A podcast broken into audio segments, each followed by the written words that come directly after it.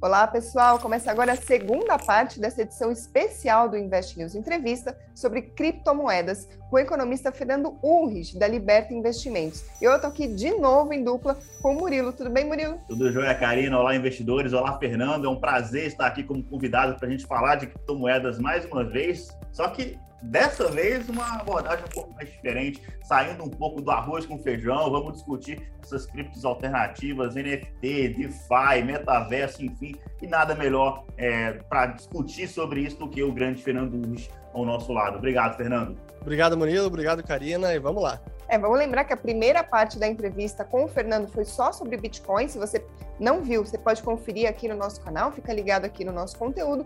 E agora, então, vamos começar a segunda parte sobre criptomoedas alternativas, como o Murilo falou, além de NFT e metaverso. Fernando, vale novamente o destaque aqui, eu sou jornalista, o Murilo está conosco para enriquecer a entrevista como analista, mas novamente a gente trouxe perguntas que a gente recebeu de investidores, a quem, claro, eu agradeço pela participação.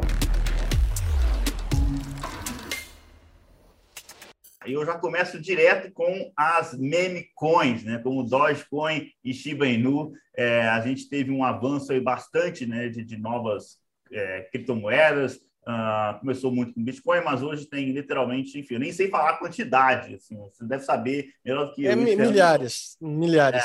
É, e aí, a um nível que, assim, eu cheguei a acompanhar a época que o Tesouro Direto era cheia uma sopa de letrinhas, era LFT, NTNB, enfim. E a galera das antigas até fala essa sopa de letrinhas hoje e, e de lá para cá que mudou, né? Teve um nome mais fácil para o investidor, mas enfim, olha, demorou muito tempo para essa facilidade de se investir em renda variável, em ações chegar para o brasileiro.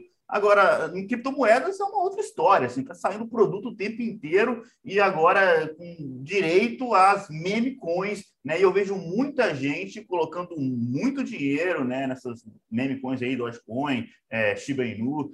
Existe algum fundamento, algum, é, alguma utilidade dessas moedas mesmo? É algo para o investidor prestar atenção ou realmente é cilada e é melhor nem ignorar e ficar de fora?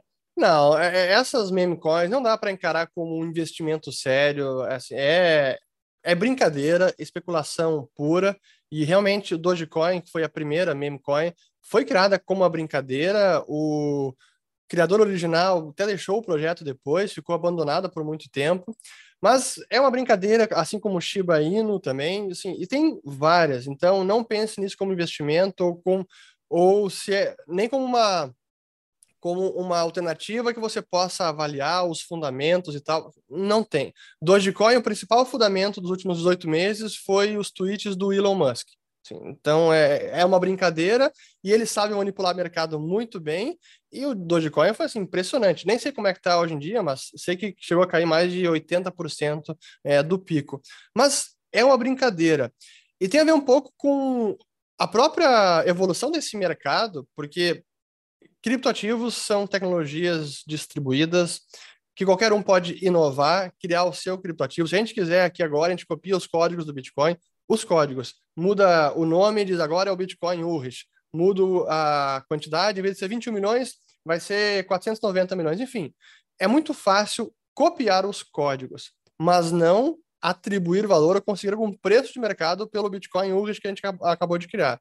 Então é muito fácil criar novos ativos, e que foi o que aconteceu desde que o Bitcoin foi criado. Foi uma proliferação, só que teve de tudo. Teve algum projeto que era idôneo, que servi, buscava servir alguma funcionalidade, como inicialmente foi Litecoin, porque dizia, bom, o Bitcoin é um pouco lento, ou a rede é deliberadamente lenta, 10 minutos entre cada bloco, então o Litecoin é mais rápido, é 2 minutos e meio. Aí depois surgiu a rede do Ethereum, muito mais flexível e acaba abarcando uma série de aplicações e funcionalidades que na rede do Bitcoin não é possível de ser desenvolvido. Então foram surgindo as novidades e novas formas de ativos digitais. Mas é um pouco disso, é reflexo dessa inovação, ritmo de inovação alucinante, onde não é necessário autorização prévia de ninguém. Basta ter um computador, acesso à internet e o pessoal sai criando de tudo, de Dogecoin até Ethereum. Agora, se o investidor pode ficar confuso no meio de tantas criptomoedas, tem algumas perguntas iniciais, um passo atrás, que é a seguinte: primeiro, claro, qual percentual da carteira que o investidor deve ter em criptomoedas, na sua opinião? E depois disso, qual é a melhor forma de se expor a eles? Comprando cripto diretamente, ou ETF, fundo de investimento, porque opção não falta, né? Não falta, é, é muita coisa e quem realmente quiser encontrar algumas apostas boas nesse mercado precisa estar tá vivendo a indústria todo santo dia. Atento a Twitter, atento a Reddit, a Discord, enfim, é, não, é, não é simples. Mas, claro, você pode delegar isso para alguns índices ou até gestores. É, no caso de índice, existe no Brasil a gestora Hashdex, que tem o Hash 11, que é um exemplo de ETF que segue um índice de criptos. E como é que eles fizeram isso? Que é uma forma de fazer o investimento. Você desenvolve alguns critérios, então estabelece lá o critério de valor de mercado, de liquidez, o ativo é listado em boas exchanges, em países regulados, tem algum nível de governança pelo lado da manutenção do software, do protocolo, enfim, estabelece os critérios e aí isso faz a é o que vai qualificar um ativo ou não a fazer parte do índice. Então, essa é uma forma, foi a forma que a Hashdex fez, e acho que é mais fácil para o investidor leigo ter uma exposição no mercado como um todo. Mas, em termos de percentual de mercado, de carteira, tirando o Bitcoin, essas posições mais especulativas, tem que ser um percentual muito, muito baixo, porque realmente tem muita especulação. Eu digo muito baixo é abaixo de 5% assim, do, do patrimônio. É, e se considerar o Bitcoin dentro dos criptoativos como um todo, a maior parte deveria ser Bitcoin, na minha avaliação, porque o resto é muita especulação. Alguns podem se valorizar para caramba? Podem, mas numa correção cai 90%. Então, isso é preciso ter em mente. Mas o Hash 11, por exemplo, que engloba ali uma cesta de ativos, né? ainda uhum. muito concentrada em Bitcoin, uma segunda parte muito concentrada também em Ethereum, mas tem Perfeito. umas outras criptos menores ali, mas ali também é válido, né? Eu sei que, como você falou, para um leigo, para um iniciante é melhor, mas é, você concorda ou você é mais purista mesmo e fala, não, acho que Bitcoin realmente é o que é a maior... Não, eu, eu, eu acho que é válido, sim, é, e que embora eu acredite que o Bitcoin seja, esteja desempenhando o seu papel e sem concorrência, isso não quer dizer que outros ativos podem acabar tendo uma valorização até mais expressiva do que o Bitcoin. Então, dizer, não, esquece todo o resto, fica só em Bitcoin, acho que depende de cada um, do apetite para risco e tudo mais.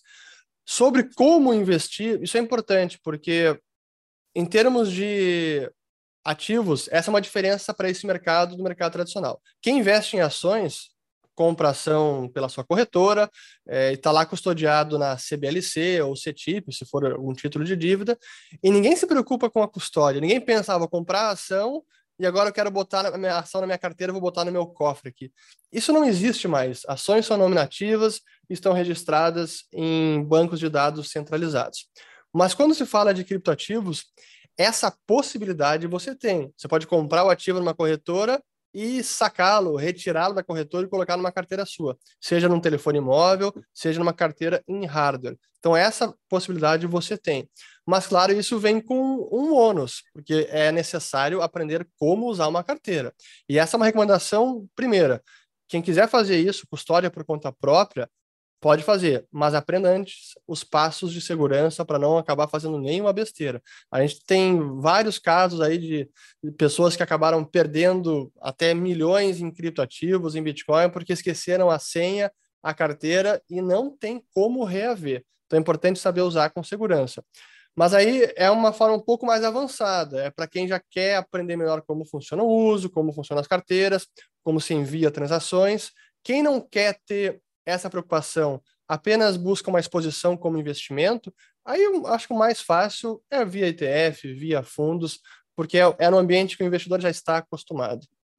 E voltando aqui até um papo da nossa primeira conversa, acho que uma das vantagens da, das criptomoedas, das criptomoedas sempre foram a baixa é, é, correlação com o restante do portfólio, né? O portfólio é diversificado. Sim. Então, você tem ações, dentro da caixinha de ações, uma parte delas, inclusive, são ações americanas, por exemplo. Você tem fundos de investimento que fazem estratégias diferentes das ações, renda fixa, enfim. E no meio disso aí tudo, esse pouquinho de criptomoeda que você até comentou que normalmente 5% é um limite ali, né, para a maioria dos investidores. Uh, e o que foi sempre muito legal, eu gostava muito de falar isso, e eu acho que continua válido, Bitcoin, criptomoeda, na forma geral, tem uma correlação, é um bicho muito diferente. Né? Mas uhum. recentemente a gente viu esse aumento de correlação, é, é como se ações e, e, e, criptomoedas estivessem todas numa mesma caixinha, né? E é, no primeiro Sim. programa você comentou né, com essa visão, eu sei que você tem essa visão bastante é, de longo prazo, estrutural, com a tecnologia e que e é uma oportunidade na sua visão, mas essa, a, o mercado passando a colocar isso na mesma caixinha de ações e essa virada de humor que está acontecendo lá nos Estados Unidos, essa mudança de tom do Fed, né, isso é um ponto que merece né, um sinal amarelo, pelo menos um investidor olhar um pouco a mais com essa visão mais curto, médio, prazista. No longo, eu já sei da sua visão, eu também até concordo com ela, eu acho importante ter, mas houve essa mudança é, é, de fundamento, de, de cenário no curto prazo? Sim, no curto prazo a gente, tá, a gente, tem visto isso, essa correlação positiva, e acho que o investidor tem que saber que talvez os seus os ativos de risco na sua carteira vão ter um comportamento similar nesse momento e talvez nos próximos meses. Acho que é uma consideração a, a ter em mente. Mas, sim, acho que é a, tem que mirar mais no longo prazo. Essa é a minha defesa sempre. O, o argumento da diversificação, acho que ele é importante, mas para mim ele é secundário. E acho que é quando os entusiastas de criptoativos, quando eles elencam todos os fatores, claro que sempre vinha diversificação. Talvez agora nesse momento, a diversificação guarda um pouco essa caixinha porque não vai ser tão diversificada do restante, pelo menos nesse momento, né? Que a, a verdade é que o, o movimento que houve nos últimos assim desde a pandemia, né? Foi um movimento também de muita euforia no mercado, né? É, a liquidez acabou fluindo não apenas para as ações, mas para criptos, para criptos meme, como Dogecoin, para as ações de meme. Agora a gente tem a, classe de meme stocks, como foi a GameStop, a de cinema, a MC, BlackBerry, Bath, Bath, Bath, Bath and Beyond, enfim. Então, é, acho que isso é um pouco reflexo do ambiente de mercado nos últimos meses. Se vai ficar para frente, ainda é cedo para dizer. É, até fazendo um, um, um, parênteses aqui, fazendo uma frase do Howard Marks, né, um dos maiores gestores é, é, mundiais de investimentos aqui de ações, é, ele lembrando que durante períodos de pânico a correlação dos ativos tende a um, né? Assim, tudo cai. é, lembrando o que aconteceu do, durante o pânico lá da pandemia em março de 2020, caiu tudo, né? É, espero que a gente não passe por isso novamente, mas é. Só o dólar salvava naquele momento. É isso aí. Isso, isso aconteceu e pode, infelizmente, voltar a acontecer é, de novo. Agora, voltando a falar sobre altcoins, o Gabriel Alvarenga uhum. mandou uma mensagem aqui para a gente e perguntou qual que é o sentido de se posicionar em altcoins se todas seguem o Bitcoin. Faz algum sentido? Pode seguir, talvez, em direção, mas é, em termos de valorização é, é, bem diferente. Plota no gráfico aí o que foi mesmo o Ethereum, Dogecoin, moeda do cachorro, Solana e outras, foi uma valorização muito maior e, claro, a correção também é maior. Então, é mais no sentido de direção, é parecido, mas a valorização aí difere bastante pela ótica apenas de investimento, né? Claro que de funcionalidade, de para que serve a tecnologia, aí a conversa é outra, mas como investimento, essa é a resposta. É, e eu comentei até no início do programa que eu peguei um pouco essa dificuldade do investidor brasileiro de ter acesso a novos investimentos da parte de ações de mercado financeiro né, de renda variável tradicional, vamos colocar dessa forma, já que eu estou colocando criptos em uma caixinha mais diferente. É, é, e a gente tem visto realmente essas chegadas de novos produtos. E o mais recente deles é um novo ETF de cripto que foca em ativos DeFi, né, que deve chegar a B3 em fevereiro. Então, assim, tem cara de ser um bom investimento ou é o melhor investidor se ater ao arroz com feijão ali, né, de Bitcoin Ethereum mesmo? Você, enfim, a, a, tecnologia DeFi eu acho que realmente é algo bastante disruptivo que vale a pena o, o investidor estudar. Acho que você vai concordar comigo nesse ponto. Mas né, a gente está chegando numa variedade tão grande de produtos. Sim. Será que às vezes a gente não está se perdendo ao essencial ou não? Ou você acha que é algo, esse DeFi, por exemplo, é algo que chama atenção e merece o investidor também ficar de olho? Eu acho que a, a tendência de finanças descentralizadas, as aplicações que surgiram no, na rede do Ethereum, os projetos que existem, exchange descentralizada, de provisão de liquidez, de empréstimo peer-to-peer, assim, tem uma série de aplicações que é muito bacana ver o que está acontecendo. Mas tudo isso é muito novo, não apenas em termos de adoção, mas também em termos tecnológicos. E aí que eu coloco um conceito que também difere do mercado tradicional. Quando alguém investe, por exemplo, falar em renda fixa em cripto, que existe também, são produtos de DeFi. Renda fixa no mercado tradicional, você empresta para uma empresa ou para o governo soberano um título de dívida que já é conhecido, tem as suas regras, é custodiado nas empresas que a gente conhece e ninguém nem se preocupa com, opa, e se a cláusula do contrato do título do Tesouro IPCA tiver um erro? Cara, essa não é uma preocupação de investidor nenhum, porque não precisa ter essa preocupação.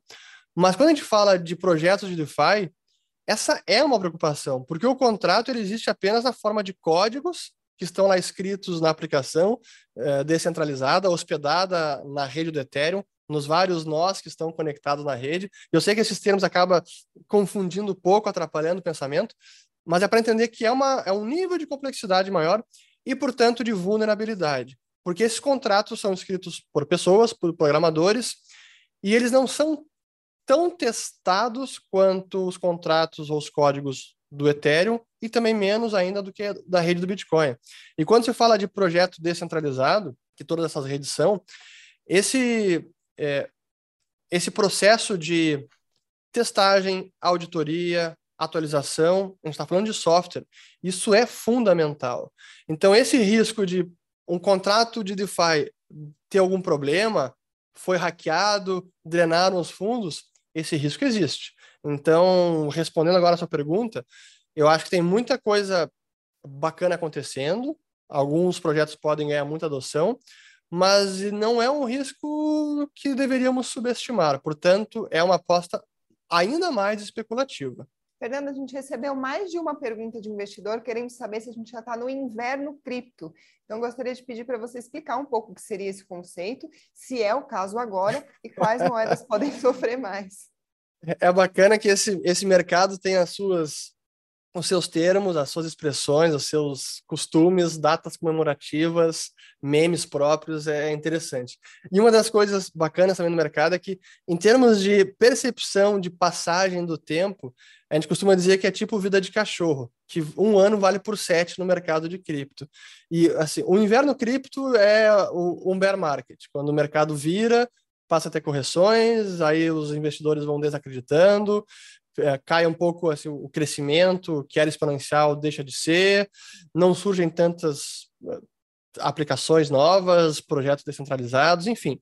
Então esse é o inverno cripto, é o, o bear market, o mercado baixista desse, dessa indústria mas ele costuma também durar menos tempo. E a gente já viu alguns, alguns invernos desse mercado, é, talvez agora seja um, talvez, difícil dizer, mas logo mais, talvez no segundo semestre, já estejamos num movimento de bull market e o verão cripto. Então, é, tudo acontece muito rápido nesse mercado, é importante ter isso em mente. É, a gente está, inclusive, em um período de buzzwords, né, como NFT, metaverso, por exemplo, Uh, são temas que acho que até, enfim, todo mundo conhece literalmente, virou uma febre, né? Muita gente falando, inclusive, sem nem saber o direito que é, né? Mas é fato que está aí na boca do povo, é algo que, que veio, né? É, é, enfim. Mas as criptomoedas, elas são a base, né? Dessas transações de NFT, ah, do metaverso. Perfeito.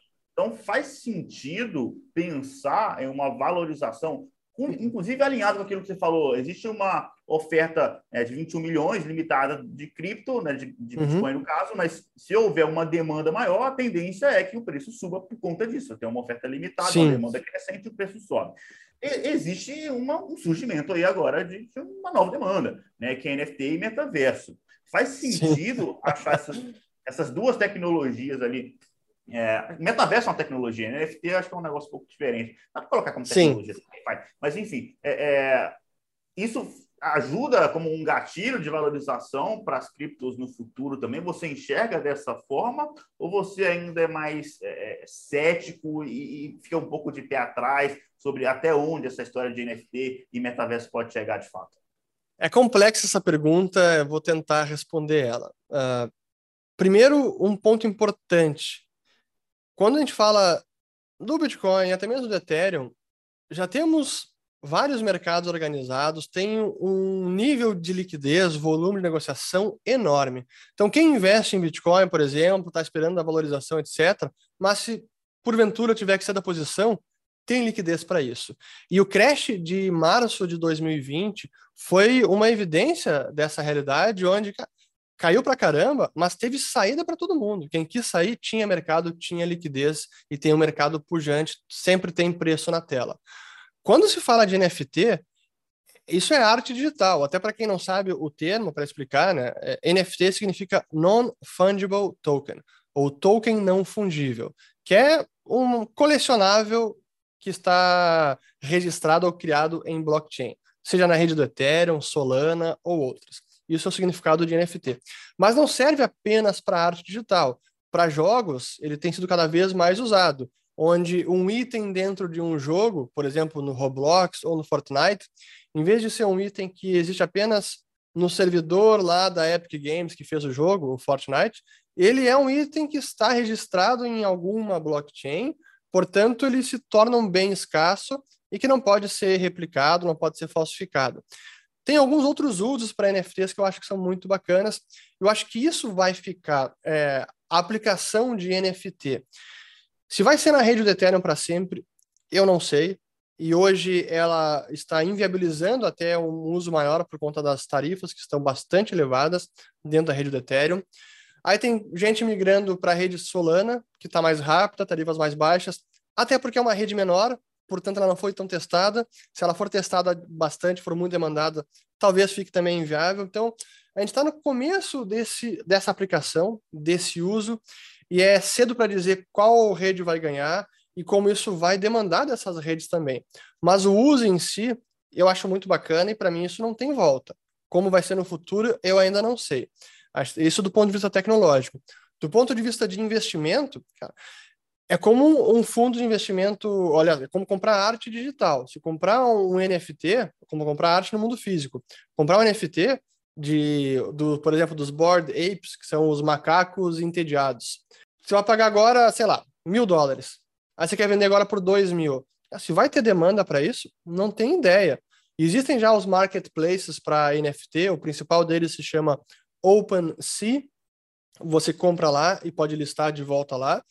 Mas não é um mercado líquido que você compra no dia e no dia seguinte já tem vendedor a preço uh, certo e previsível. É, é, como arte. Você pode comprar hoje o, o, quadro, sei lá, de um artista novo por alguns milhares de reais, mas se amanhã você quiser sair desse quadro, dessa posição, não é tão fácil assim. Talvez você, você precise assumir um desconto enorme. Então, NFT é um investimento bem particular. É como arte, então tenham cuidado. Fernando, quando você aceitou topar da entrevista aqui para o Invest News, a gente se juntou, Murilo e eu, fizemos um monte de pergunta para escolher qual entra, qual não entra, qual vai dar tempo de fazer. Agora eu queria ouvir de você qual pergunta que a gente não fez e você pensou, poxa, essa vocês não podiam ter deixado de fora. Algum assunto que a gente não trouxe, alguma coisa que a gente não abordou e você queira deixar registrado, por favor, fica à vontade. Acho só aproveitar falar do, do metaverso, né? Como o Murilo tocou no ponto, eu acabei não abordando. É, Realmente, metaverso é uma ideia, um conceito que virou a buzzword dos últimos meses, assim, claro, por conta do Facebook, que mudou o nome para Meta.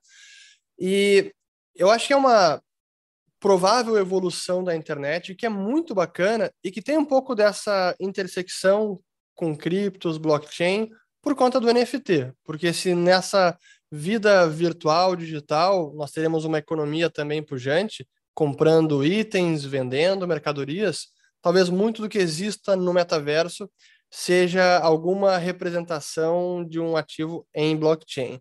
Acho que é aí que está a intersecção. E, e, é, e é, muito bacana ver para onde a internet está indo, mas tem muita coisa para acontecer ainda. É, mas sobre perguntas que não foram feitas, acho talvez mais um, um recado importante para dar para quem está interessado nesse mundo, especialmente como investimento, é saber da volatilidade, é não cair em golpistas, oportunistas, porque sempre tem no mercado que é muito novo e que há muita desinformação, acaba sendo terreno fértil para golpe de pirâmide, infelizmente é uma praga nesse mercado. Então, promessas de rendimento fora do comum, fique de fora, assim, desconfie, desconfie, se não ficar confortável, o melhor a fazer é deixar o dinheiro no bolso, não faça besteira com patrimônio. E antes de colocar dinheiro, estude e até se sentir, sentir o mínimo de conforto para conseguir acompanhar o preço, volatilidade, porque pode ser uma montanha russa. Então, mas é um mercado fascinante. Pessoal, com isso, então, a gente encerra a segunda parte da nossa entrevista. Queria agradecer mais uma vez a sua presença, Fernando. Muito obrigada por ter topado. Obrigada também pela parceria, Murilo. Obrigado, obrigado aí, Fernando. E gostei dessa história de estar aqui no Invest News Entrevista. Inclusive, investidores, comentem aqui embaixo que você se você gostou desse programa, gostou da presença do Fernando, se você tem um convidado que você gostaria que estivesse, que passasse por aqui, ainda não passou, ideia de tema também, se for de Com mercado certeza. financeiro, de ação, aí eu venho aqui para falar também de novo mais uma vez. Enfim, muito obrigado aí pela presença de todos. Obrigado também, obviamente, Fernando Urges, por ter vindo aqui e contribuído né, com a sua visão de mercado. Obrigado, Murilo. Obrigado, Karina, pelo convite. É um prazer. Espero que os telespectadores tenham aproveitado essa conversa e tirado alguns insights desse mercado revolucionário. É isso aí. Até a próxima, pessoal.